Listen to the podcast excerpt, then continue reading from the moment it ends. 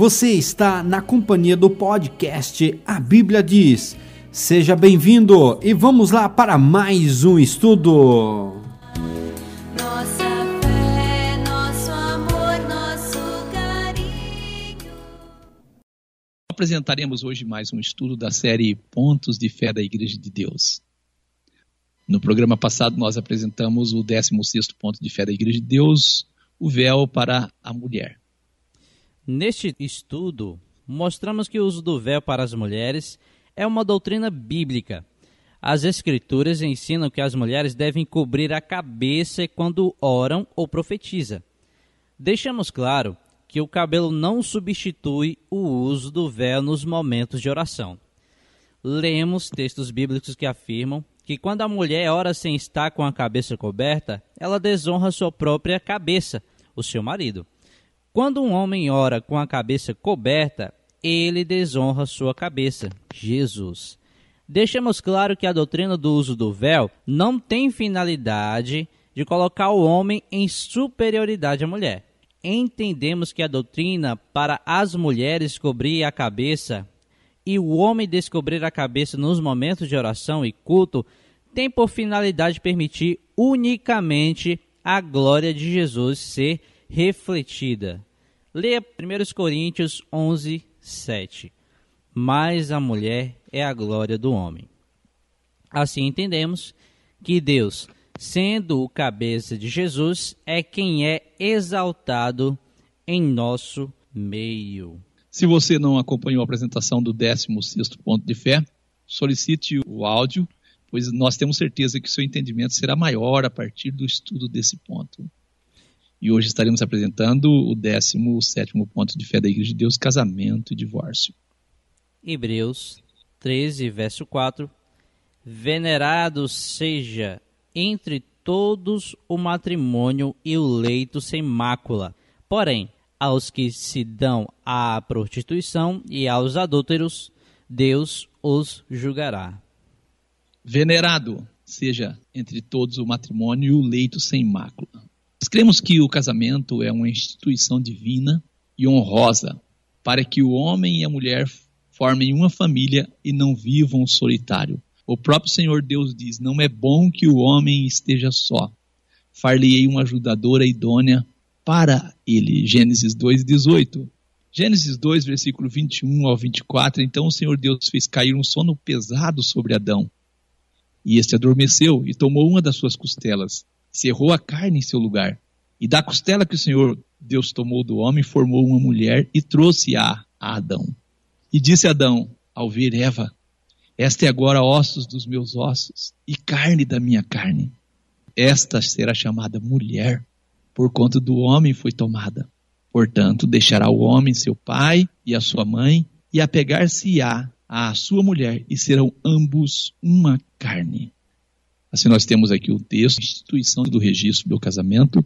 Temos aqui uma demonstração da vontade de Deus para nós. Deus nunca desejou que o homem tivesse mais de uma mulher. Se Deus quisesse que o homem tivesse mais de uma mulher, Deus teria aqui um motivo forte para isso. Adão e Eva foram criados para encher, povoar, multiplicar e encher a terra. Deus teria dado para Adão sete mulheres. Assim o propósito teria sido cumprido, não era mais rápido. Não. Deus deu uma única mulher e formou esta do próprio Adão. Eles eram de fato, literalmente, parte um do outro, não era? Sim. Por que, que Deus pega parte deste homem? Porque Deus quer mostrar para nós que o casamento é algo tão sério que as pessoas devem ser parte um do outro de fato para que o casamento prossiga como Deus determinou. Deus nunca provou a poligamia. Não, Deus tolerou. Há uma diferença grande em tolerar e aprovar. Nós temos em Hebreus 13, versículo 4, na tradução revista atualizada, venerado seja entre todos o matrimônio e o leito sem mácula. Porém, aos que se dão à prostituição e aos adúlteros, Deus julgará. Temos Hebreus 13, 4, na tradução nova versão internacional, diz assim: O casamento deve ser honrado por todos, o leito conjugal conservado puro, pois Deus julgará os imorais e os adúlteros. O cooperador Giliard quer ler em outra tradução? Novo Testamento, linguagem de hoje. Né? Que o casamento seja respeitado por todos e que os maridos e as esposas sejam fiéis um ao outro. Deus julgará os imorais e os que cometem adultério. É muito triste, eu digo, repito, é muito triste ver a quantidade de separação e divórcio em nossos dias. Isso tem aumentado assustadoramente. É muito triste. Jesus foi indagado pelos fariseus sobre a dissolução de um casamento. Ah, eu posso deixar da minha mulher? Eu posso. Vamos ouvir o que Jesus disse. E esta conversa de Jesus com os fariseus. Mateus 19, versículo 3 ao 6. Então chegaram ao pé de Jesus os fariseus, tentando-o e dizendo-lhe: É lícito a um homem repudiar sua mulher por qualquer motivo? Jesus disse-lhes: Não tem deslido que aquele que o fez no princípio, macho e fêmea os fez? E disse: Portanto, deixará o homem, pai e mãe, e se unirá à sua mulher, e serão dois numa só carne? Assim não são mais dois, mas uma só carne. Portanto, o que Deus ajuntou, não o separe o homem. O texto recomenda que os homens não devem separar um casal que foi unido em matrimônio diante de Deus. O texto não está dizendo que os homens não podem separar, está dizendo que ele não deve, é uma orientação, não deve separar. Isso é reforçado na frase até que a morte os separe. É uma frase que a gente ouve muito nos casamentos, Sim. até que a morte os separe. Muitos casais dizem assim, o cooperador de Liard, nossa união não foi por Deus, caso contrário nós não separaríamos. Que desculpa, não é desculpa? É desculpa. Olha, quando um casal busca unir-se em matrimônio diante de Deus por meio de um ministro, nós entendemos que, como cristão, eles tenham buscado a direção de Deus para um passo tão grande de muita responsabilidade. Eu mesmo digo aqui, me recuso a unir ou dar as bênçãos aos noivos sem primeiro conhecê-los. Eu não sinto confortável, não faço. Eu gosto de ter uma conversa com as pessoas, porque é um passo muito sério. E eu vou dizer outra coisa que nós não devemos encorajar um casamento quando percebemos julgo desigual. O nosso irmão Paulo escreveu: Não vos prendais a um julgo desigual com os infiéis, porque que sociedade tem a justiça com a injustiça? E que comunhão tem a luz com as trevas? Isso está registrado em 2 Coríntios 6 e verso 14. Aos que querem se unir em casamento devem entender que estão assumindo algo muito sério. Muito, muito sério mesmo. Nós fizemos uma pesquisa sobre as maiores causas de divórcio. A monotonia. O que é a monotonia? Algumas vezes os parceiros estão entediados um com o outro. Às vezes eles têm expectativas irreais em relação ao relacionamento. E quando fica tedioso, eles perdem o interesse decidem terminar e parar de tentar, né? O tédio em um casamento ocorre quando duas pessoas ficam juntos por muito tempo, meses ou anos, e se distanciam constantemente devido à falta de dinamismo no relacionamento. Então, falta dinâmica nessa relação, Ministro Lucas e ouvintes. É isso, É isso. E a segunda que nós temos aqui é a falta de compromisso. No começo do casamento, ninguém acha que a falta de devoção ou dedicação vai acabar com o casal. Infelizmente, essa é uma das maiores causas de divórcio. Mesmo se no começo do relacionamento esse compromisso existe, e provavelmente é claro que existe, ou não haveria casamento, com o tempo os casais perdem o interesse em agir por seus relacionamentos, não é isso? Eles sucumbem à rotina e aos hábitos e finalmente se tornam completamente alienados. E uma terceira causa é falta de intimidade. Frequentemente, a compatibilidade sexual dos parceiros é outro problema que leva à separação. Baixa satisfação sexual, tanto do marido quanto da mulher, pode levar a acusações mútuas. A falta de intimidade é uma das causas de divórcio mais comum hoje em dia, infelizmente. O quarto, Discussões demais e opiniões diferentes. Essa é a- provavelmente a razão mais séria que pode levar ao divórcio. Falta de uma visão comum, valores morais e intelectuais que são a fundação de um relacionamento sólido, desavenças e diferenças de opinião. Frequentemente ocorre quando os dois parceiros são incompatíveis e nunca conseguem estar na mesma página. Caem nessa armadilha casais que se casam cedo demais, antes de realmente analisar seu relacionamento de todos os pontos de vista. Falta Aqui- de visão comum causa discussões e aí leva isso, à separação. isso mostra que de fato não casaram, né? Isso, é verdade. não são um. A infidelidade, que é o quinto ponto aqui que nós vamos trazer, seria a causa maior dos divórcios. Não, esta, esta Esta não está nas causas de divórcio mais comum, não, não, não. Mas, definitivamente, é a mais dolorosa. Pode ocorrer como resultado das razões mencionadas anteriormente, ou o parceiro que traz está em busca de validação de outra pessoa. Independente da razão, a infidelidade é responsável por muitos corações partidos e casamentos destruídos desde a antiguidade. E pela pesquisa deu para perceber que a infidelidade é fruto de um casamento que não aconteceu, dos noivos casarem, juntar, unir, aliar-se e ser um. Como está escrito em Gênesis 2:24, portanto, deixará o homem seu pai, sua mãe, apegar-se-á à sua mulher e ambos serão um. Gênesis 2:24. Tem muitos casais que entram no casamento por causa do pai e da mãe, Isso. ou não entram por causa do pai e da mãe. E aqui o texto diz deixar o pai e a mãe. Antigamente acontecia muito esses casamentos, as pessoas casavam, mas casavam mais as fazendas, as propriedades do que o- o- os, os filhos. E hoje ainda há tipo de casamento assim. Nós devemos tomar muito cuidado com esta prática. A infidelidade é a quinta causa de divórcio. Sim. Nós trouxemos aqui a trajetória do divórcio no Brasil. Nós temos aqui 1827, Com a proclamação da independência e a instauração da monarquia, né, isso nós temos em 1822 a 1899, o Brasil permaneceu sob influência direta e incisiva da Igreja Católica em matéria de casamento.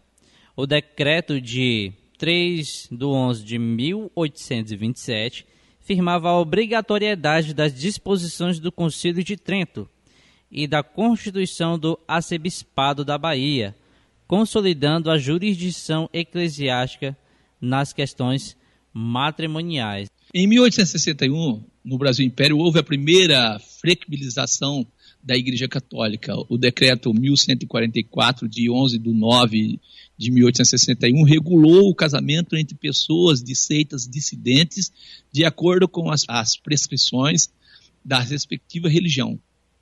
Ela, que tinha o monopólio do casamento, a Igreja abriu mão. A inovação foi passar para a autoridade civil a faculdade de dispensar os impedimentos e de julgar a nulidade do casamento. No entanto, admitia-se apenas a separação pessoal, era o desquite conhecido que a gente conhece. Separava, mas não dava a condição da pessoa voltar a casar com outra. Aí, em 1889, com a proclamação da República, em 15 de novembro de 1889, houve a separação entre a Igreja e o Estado e a necessidade de regular os casamentos. Em 1891, ante a persistência da realização exclusiva do casamento católico, foi expedido o novo decreto, número 521, em 26 de junho de 1890, dispondo que o casamento civil deveria preceder as cerimônias religiosas de qualquer culto. Foi disciplinada a separação de corpos, sendo indicadas as causas aceitáveis: adultério, sevícia ou injúria grave, abandono voluntário do domicílio conjugal por dois anos contínuos e mútuo consentimento dos cônjuges, se fossem casados há mais de dois anos. Em 1893, o deputado Érico Marinho apresentava no parlamento a primeira proposição divorcista. Em 1896 e 1899, renovava-se a tentativa na Câmara e no Senado da dissolução do casamento, que era o divórcio. Em 1900, o deputado provincial Martinho Garcia ofereceu ao Senado o projeto de divórcio vincular. A proposição foi rejeitada. Em 1901, o jurista Clove né, Bevilacqua apresenta, após seis meses de trabalho, seu projeto de Código Civil. Duramente criticado por então senador Rui Barbosa e por vários juristas, seu projeto sofreu várias alterações até sua aprovação, que foi em 1916. Tal como no direito anterior, permitia-se o término da sociedade conjugal por somente por via do desquite, amigável ou judicial. A sentença do desquite apenas autorizava a separação dos cônjuges, pondo um termo ao regime de bens. No entanto, permanecia o vínculo matrimonial. A enumeração taxativa das causas de desquite foi repetida, ou seja, adultério, tentativa de morte, sevícia ou injúria grave em abandono voluntário do lar conjugal. Foi mantido o desquite por mútuo consentimento.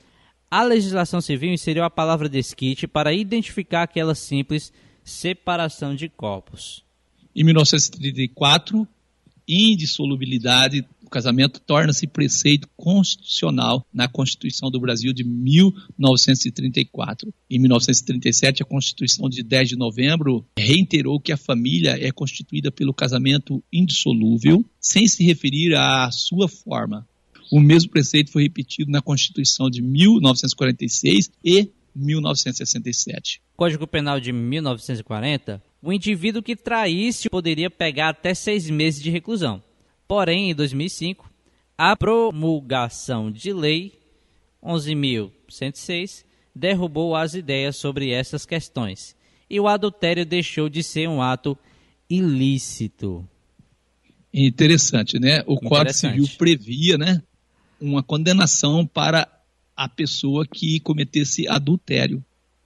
Em 1946, ainda na vigência da Constituição de 1946, várias tentativas foram feitas no sentido de introdução do divórcio no Brasil, ainda que de modo indireto. Seria acrescentada uma quinta causa de anulação do casamento por erro essencial, consistente na incompatibilidade entre os cônjuges, com prova de que, após decorridos cinco anos da decretação ou homologação do desquite, o casal não restabelecera a vida conjugal. Proposta também emenda constitucional visando suprimir da Constituição a expressão de vínculo indissolúvel do casamento civil. Em 1969, de acordo com a carta ortogada pelos chefes militares, a emenda constitucional número 1/69, qualquer projeto de divórcio somente seria possível com a aprovação de emenda constitucional por dois terços de senadores, 44, e de deputados, 207. E aí, em 1975, é apresentada a emenda à Constituição de 1969, a emenda número 5, de 12 de 3 de 1975, permitindo a dissolução do vínculo matrimonial após cinco anos de desquite ou sete de separação de fato. Em sessão no dia 8 de maio de 1975, a emenda obteria a maioria de votos, que seria 222 contra 149, porém insuficientes para atingir o quórum exigido de dois terços. Em 1977, o divórcio foi instituído oficialmente com a emenda constitucional número 9, de 28 de junho de 1977, regulamentada pela Lei 6.515, de 26 de dezembro do mesmo ano. Lei de autoria do senador Nelson Carneiro, a norma foi objeto de grande polêmica na época, principalmente pela influência religiosa que ainda pairava sobre o Estado. A inovação permitia extinguir por inteiro os vínculos de um casamento e autorizava que a pessoa casasse novamente com outra pessoa. Até o ano de 1977, quem casava permanecia com o vínculo jurídico para o resto da vida. Caso a convivência fosse insuportável, poderia ser pedido desquite, que interrompia com os deveres conjugais e terminava com a sociedade conjugal. Significa que os bens eram partilhados, acabava a convivência sob o mesmo teto, mas nenhum dos dois poderia recomeçar sua vida ao lado de outra pessoa, cercado da proteção jurídica do casamento. Então, a lei do divórcio aprovada em 1977, ela concedeu a possibilidade de um novo casamento, mas somente por uma vez. O desquite passou a ser chamado de separação e permanecia até hoje como um estágio intermediário até a obtenção do divórcio. Foi com a Constituição de 1988 que passou a ser permitido divorciar-se e casar quantas vezes fosse preciso. A Constituição de 1988, em seu artigo 226, estabelece que o casamento civil pode ser dissolvido pelo divórcio, mas desde que cumprida a separação judicial por mais de um ano nos casos expressos em lei, ou comprovada a separação de fato por mais de dois anos. Em 2010, com a promulgação da emenda constitucional 66/2010, o casamento civil passou a ser dissolvido pelo divórcio sem necessidade de separação prévia ou de discussão de eventual culpa dos cônjuges. Assim, nós trouxemos aqui para vocês um pouquinho do ordenamento jurídico a respeito do divórcio. Assim, tivemos a oportunidade de entender um pouco da legislação brasileira a respeito do divórcio. Os países onde mais ocorrem o pedido de divórcio são Estados Unidos, Dinamarca, Bélgica, com índice entre 55% a 65%. É muito triste, né? É Sim. muito triste. E a gente fica muito aborrecido, assim, sente tristeza, porque nos Estados Unidos a religião que predomina lá é o cristianismo. 78,4% da população ali é cristã. 51% são protestantes. Isso são dados de pesquisa que nós fizemos. É muito triste sabermos que a religião ou a religiosidade não tem conseguido dar resposta para diminuir esse número de divórcio e criarem casamentos sólidos.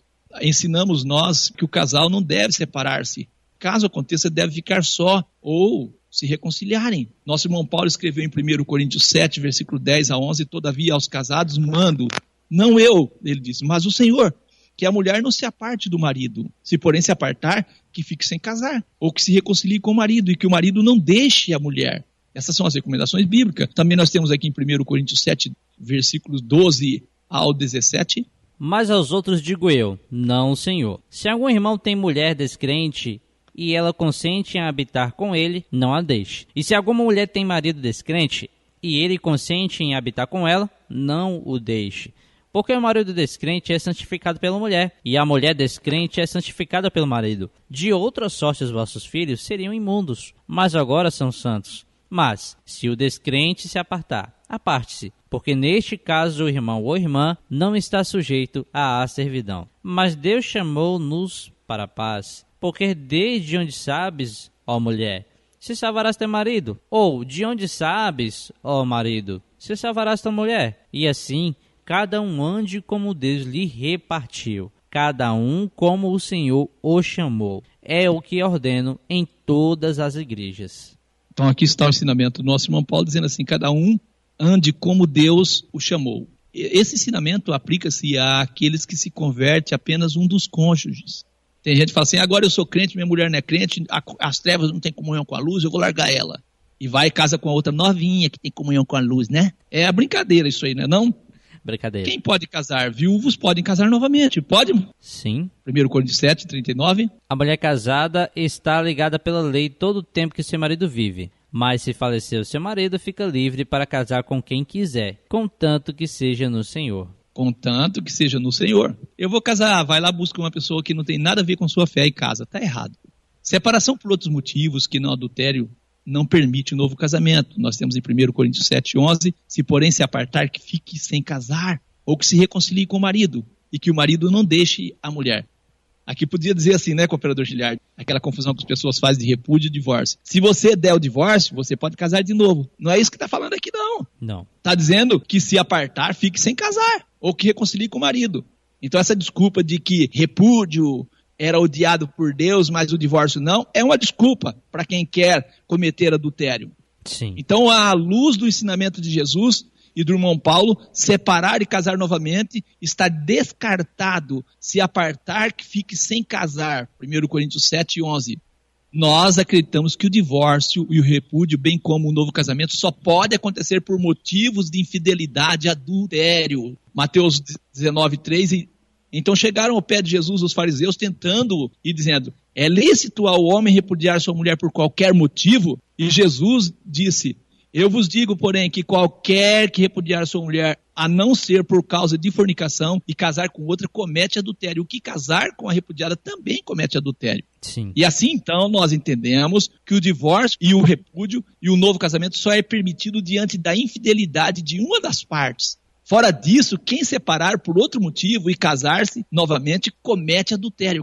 Vamos apresentar aqui, o cooperador Giliard, uma passagem bíblica que vai nos ajudar a entender os motivos de Jesus responder aos fariseus assim. Este texto está em Deuteronômio 24, versículo 1 ao 4. Quando um homem tomar uma mulher e se casar com ela, então será que, se não achar graça em seus olhos, por encontrar coisa indecente, far-lhe-á uma carta de repúdio e lhe dará na sua mão, e a despedirá da sua casa. Se ela, pois, saindo de casa, for se casar com outro homem, e este também a desprezar e lhe fizer carta de repúdio, e lhe dar na sua mão, e a despedir da sua casa, ou se esse último homem que a tomou para ser por mulher vier a morrer, então seu primeiro marido que a despediu não poderá tornar a tomá-la, para que seja sua mulher, depois que contaminada, pois é abominação perante o Senhor. Assim não farás pecar a terra que o Senhor, teu Deus, te dá por herança.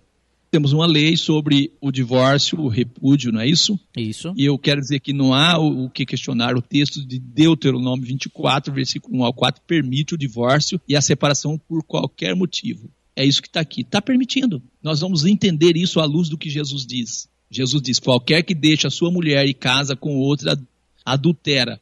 E aquele que casa com a repudiada pelo marido adultera também, Lucas 16 e 18. Parece haver uma contradição. Sim. Vamos entender, à luz das Escrituras, o ensinamento de Jesus a respeito do divórcio e o repúdio. Este texto está em Mateus 19, nós já lemos, do verso 3 ao 8. Chegaram ao pé dele, de Jesus, os fariseus, tentando e dizendo: É lícito um homem repudiar a sua mulher por qualquer motivo? Ele, porém, respondendo, disse: Não tendes lido que aquele que os fez no princípio, macho e fêmea os fez? E disse: Portanto, deixará o homem, o pai e mãe, unirá a sua mulher e serão os dois uma só carne? Assim não são mais dois, mas uma só carne. Portanto, o que Deus ajuntou, não separe o homem. E disseram-lhe eles: Então, por que mandou Moisés dar-lhe carta de divórcio e repudiá-la? Tinha que dar carta de divórcio e repudiar a mulher. Não era repudiar e depois dar carta de divórcio. Era dar carta de divórcio e repudiar. E disse Jesus: Moisés, por causa da dureza dos vossos corações, vos permitiu repudiar as vossas mulheres. Mas no princípio não foi assim. Então nós temos aqui Jesus chamando a atenção deles para uma dureza de coração. A lei de Deuteronômio 24 permitia por qualquer motivo o homem dar carta de divórcio e repudiar a sua mulher. Podia a mulher, a partir da carta de divórcio, casar novamente. Jesus deixou claro que esta lei existia por causa da dureza dos corações deles. Era uma tolerância de Deus. As palavras de Jesus a respeito desse assunto mostram que esta foi uma lei tolerada por Deus e que a vontade de Deus é que o homem e mulher sejam um só corpo a partir do casamento. Jesus foi interrogado: é lícito um homem repudiar a mulher por qualquer motivo? Está claro pelo texto que Jesus não aprovou o repúdio e nem o divórcio. Jesus não aprovou. Eu sei que você ficou confuso quanto ao termo repúdio e divórcio. Nós entendemos que o divórcio, fora das orientações bíblicas, é visto por Deus como um adultério. E quem adultera transgride a lei de Deus. Deus disse: Não adulterarás. Êxodo 20, verso 14. A origem da palavra adultério, ela vem da expressão latina adi alterum torum, que significa na cama do outro ou da outra. O termo adultério pode ser usado tanto para definir a infidelidade de um relacionamento entre dois indivíduos ou duas pessoas, quanto em sua forma verbal e adjetiva para se referir a algo que foi fraudado ou falsificado, adulterar, adulterado. Esta é, é uma pesquisa HTTPS www.infoescola.com, autor Camila. Por que, que Deus permitiu essa lei do divórcio? Em Ezequiel 20, versículo 24 e 25, nós temos uma orientação. Por quê? Porque não executaram os meus juízos, e rejeitaram os meus estatutos, e profanaram os meus sábados, e os seus olhos iam após os ídolos de seus pais. Por isso também lhes dei estatutos que não eram bons, juízos pelos quais não haviam de viver. Esse é o motivo por Deus dar estatutos que não eram bons, porque eles eram desobedientes. Eles eram desobedientes. Então, apedrejar uma pessoa que estivesse trabalhando no sábado, havia necessidade disso se eles fossem obedientes? Não. Havia necessidade de estipular o divórcio se eles fossem fiéis, obedientes e leais a- a- aos relacionamentos? De maneira nenhuma. As leis existem por dureza do coração dos homens mesmo. Isso. O mandamento de Deus é que os casais se tornem uma só carne. O divórcio e o repúdio não encontram espaços em um casamento em que as partes tornam um todo. Jesus disse dos casados: assim não são mais dois, mas uma só carne. Portanto, o que Deus ajuntou, não separe o homem. Ao ler o Deuteronômio 24, percebemos que o divórcio foi permitido por Deus como forma de reparar uma injustiça praticada naquela época, eu posso dizer, contra as mulheres. Ouça o que diz o historiador Flávio Joséfo a respeito do divórcio. Aquele que deseja divorciar-se de sua esposa por qualquer razão é permitido dar testemunho por escrito que não voltará a casar-se com aquela mulher. Portanto, ela estará em liberdade de se casar com outro homem. Contudo, antes dessa carta de divórcio ser-lhe dada, a ela não se permitirá casar novamente. Isso é que o historiador Flávio Joséfo escreveu. O registro de Mateus 19, versículo 7 e 8 disseram os fariseus Jesus: Então, por que mandou Moisés dar carta de divórcio e repudiá-la? Jesus respondeu: Moisés, por causa da dureza do vosso coração, vos permitiu repudiar as vossas mulheres, mas no princípio não foi assim. Recordando o Deuteronômio 24, um homem podia deixar da mulher por qualquer motivo. Porém, eles repudiavam suas mulheres e muitos não davam carta de divórcio. E a mulher era repudiada, deixada de lado, enquanto ele casava com outra. Repudiar é deixar a mulher de lado. É um termo hebraico, shalasha, deixado de lado. O termo hebraico para divórcio é keriutuvit, que significa literalmente incisão, corte no vínculo matrimonial. Então o que as pessoas faziam? Repudiava, largava de lado a mulher, a mulher ficava presa a ele. Vamos apresentar também as palavras gregas para repúdio e divórcio. E é nessas palavras aqui que as pessoas buscam espaço para querer buscar a aprovação bíblica para o divórcio. A palavra apostasion como termo técnico de uma carta ou escritura de divórcio. Temos outra palavra? Apólogo, termo grego, né? Apólogo, que tem o sentido de deixar de lado ou repudiar. Então nós vemos assim que naquela era de total domínio masculino, os homens tomavam para si outras esposas e não davam carta de divórcio quando as abandonavam. Deixavam ela de lado e casavam-se com outras. A lei que exigia a carta de divórcio, Deuteronômio 24, 1 a seguir, era ignorada por eles. Então, a partir desse contexto histórico, Mateus 19, 7 a seguir encontra sentido. Os fariseus disseram então a Jesus: Por que mandou Moisés dar carta de divórcio repudiado? Jesus disse: Por causa da dureza do vosso coração, porque eles eram infiéis. Acredito que você entendeu a diferença entre divórcio e repúdio. Então, Apolu indica que a mulher vivia como uma escrava, repudiada, sem direitos, sem recursos, desprovida do direito básico do matrimônio. E apostasião significa que o casamento havia terminado e que permitia um novo matrimônio conforme a lei de Deuteronômio 24. Os Mateus 9, versículos 7 a 9, disseram-lhe eles, então por que Moisés mandou? Jesus diz, por causa da dureza do vosso coração. E Jesus diz no versículo 9: Eu, porém, vos digo que qualquer que repudiar a sua mulher, não sendo por causa de fornicação ou infidelidade, e casar com outra, comete adultério. O que casar com a repudiada também comete adultério. Qual é a permissão hoje? Jesus aqui chama atenção para o princípio e ensina que a separação só é permitida por infidelidade. Assim nós entendemos, então, que o divórcio, o repúdio, só é permitido em caso de infidelidade. Mateus 5,32. Eu, porém, vos digo que qualquer que repudiar sua mulher, a não ser por causa da prostituição, faz que ela cometa adultério, e qualquer que casar com a repudiada comete adultério. À luz do que Jesus ensinou, fica claro que ele não aprovou o repúdio e nem o divórcio. Sim. Agora, cooperador de Lhard, alguns autores tentam se apoiar na diferença entre as palavras gregas para repúdio, que é apolu, e divórcio, que é apostasion, para sustentar o equívoco de que Jesus condenou o repúdio e não o divórcio.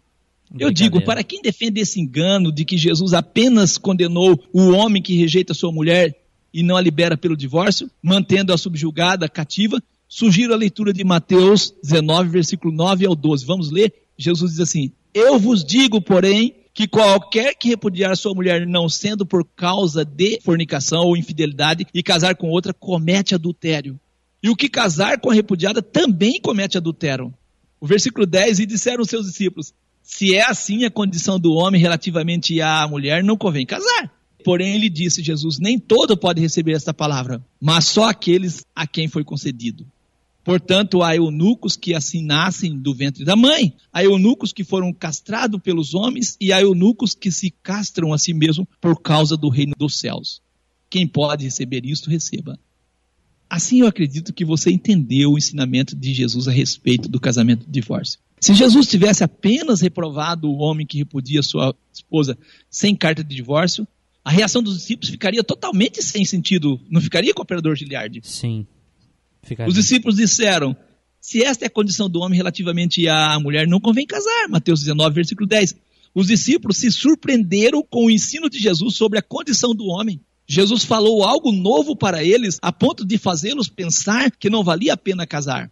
Se Jesus aprovasse o repúdio desde que fosse dado carta de divórcio, os discípulos não ficariam surpresos pela condição do homem em relação à sua mulher, pois isso já era previsto na lei. Não faz sentido querer defender o divórcio confundindo as palavras. Eu vou trazer aqui um texto onde Deus chama a atenção dos sacerdotes que deveriam aplicar a lei a respeito do divórcio e o repúdio de maneira a cumprir a justiça, porém eles próprios eram transgressores desta lei. Em Malaquias 2, 1 em 13 e 14. Agora, ó sacerdotes, este mandamento é para vós.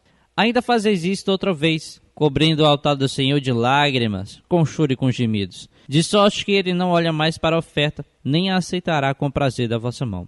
E dizeis, por quê? Porque o Senhor foi testemunha entre ti e a mulher da tua mocidade, com a qual tu foste desleal.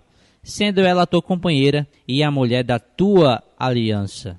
Podemos entender que Deus é testemunha no momento em que um homem e uma mulher se unem em matrimônio. O Senhor foi testemunha entre ti e a mulher da tua mocidade. Nós temos aqui na sequência do texto, Malaquias 2, versículo 13 ao 16, ainda fazeis isso outra vez. Cobrindo o altar do Senhor de lágrimas, o sacerdote cobriu o altar de lágrimas, chorava, gemiam. Deus não olhava para a oferta deles, nem aceitava com prazer a oferta das mãos dele. E aí eles diziam, por quê? Por que, que isso acontece? E o próprio Senhor responde, porque o Senhor foi testemunha entre ti e a mulher da tua mocidade, com a qual tu foste desleal, sendo ela a tua companheira e a mulher da tua aliança. Não fez ele somente um, ainda que lhe sobrava o espírito? Deus fez só Adão e Eva. E por que Deus fez somente um? Porque ele buscava uma descendência para si. Portanto, guardai-vos em vosso espírito, e ninguém seja infiel para com a mulher da sua mocidade. Porque o Senhor Deus de Israel diz que odeia o repúdio, e aquele que encobre a violência com a sua roupa, diz o Senhor dos Exércitos. Portanto, guardai-vos em vosso espírito e não sejais desleais. Que Deus possa assim dar a nós um coração de acordo com a palavra dele. E que nós venhamos cumprir o mandamento do Senhor em Hebreus 13, 4, que diz que o casamento deve ser honrado por todos, o leito conjugal conservado puro, pois Deus julga os imorais e os adúlteros. Essa é a tradução NVI. Que Deus te abençoe em nome do Senhor Jesus. Graças a Deus, graças a Deus. Como sempre digo, eu aprendi bastante. Você também aprendeu? E eu vou ficando por aqui. Convido aí o ministro Lucas para fazer a oração. Bendito e eterno Pai, graças te damos por tua bondade, por tua palavra, pelos aconselhamentos da parte do Senhor para a nossa vida. Te agradecemos por mais um programa, pedimos que a sua graça possa manifestar poderosamente o nosso coração, de maneira que não venhamos endurecer o nosso coração pelo engano do pecado, conforme está registrado na tua palavra. O pecado faz com que o coração seja endurecido. E assim Jesus disse: por causa da dureza do vosso coração.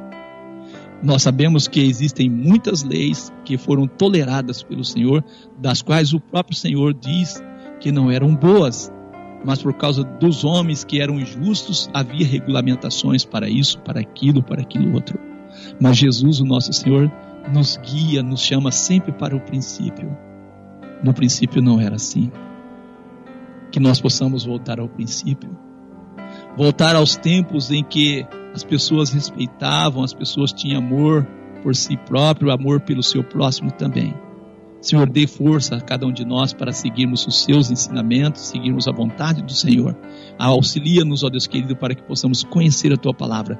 Que a nossa vontade não venha a ser feita, realizada em, em contrário à tua vontade nós sabemos que os parlamentos tendem, ó Deus querido, a desobedecer a tua palavra, são assim, ó Deus querido, é, já caíram em discreto da população porque são contraditórios nas leis que fazem. Nós seguimos as leis do Senhor, seguimos a ordenação da tua igreja, seguimos as orientações que o Senhor tem dado para o teu povo por meio do teu ministério, ó Pai. Nós agradecemos em nome de Jesus por ter nos, ó Deus, que dado graça, força e conhecimento.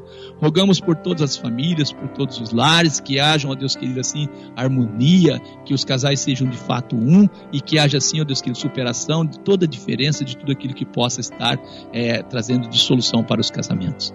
Nós pedimos em nome de Jesus, Senhor possa fortalecer a cada casal, a cada família, em nome do nosso Senhor e Salvador Jesus o Cristo. Te agradecemos por mais um programa, no nome santo do nosso Senhor e Salvador Jesus o Cristo. Amém. Amém. Você acabou de ouvir um estudo de um programa da rádio Encontro com Deus.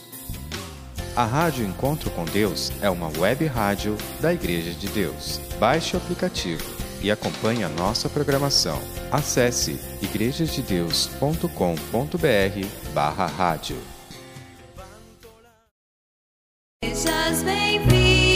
Você ouviu o podcast A Bíblia Diz. Muito obrigado pela sua companhia e que Deus abençoe a sua vida.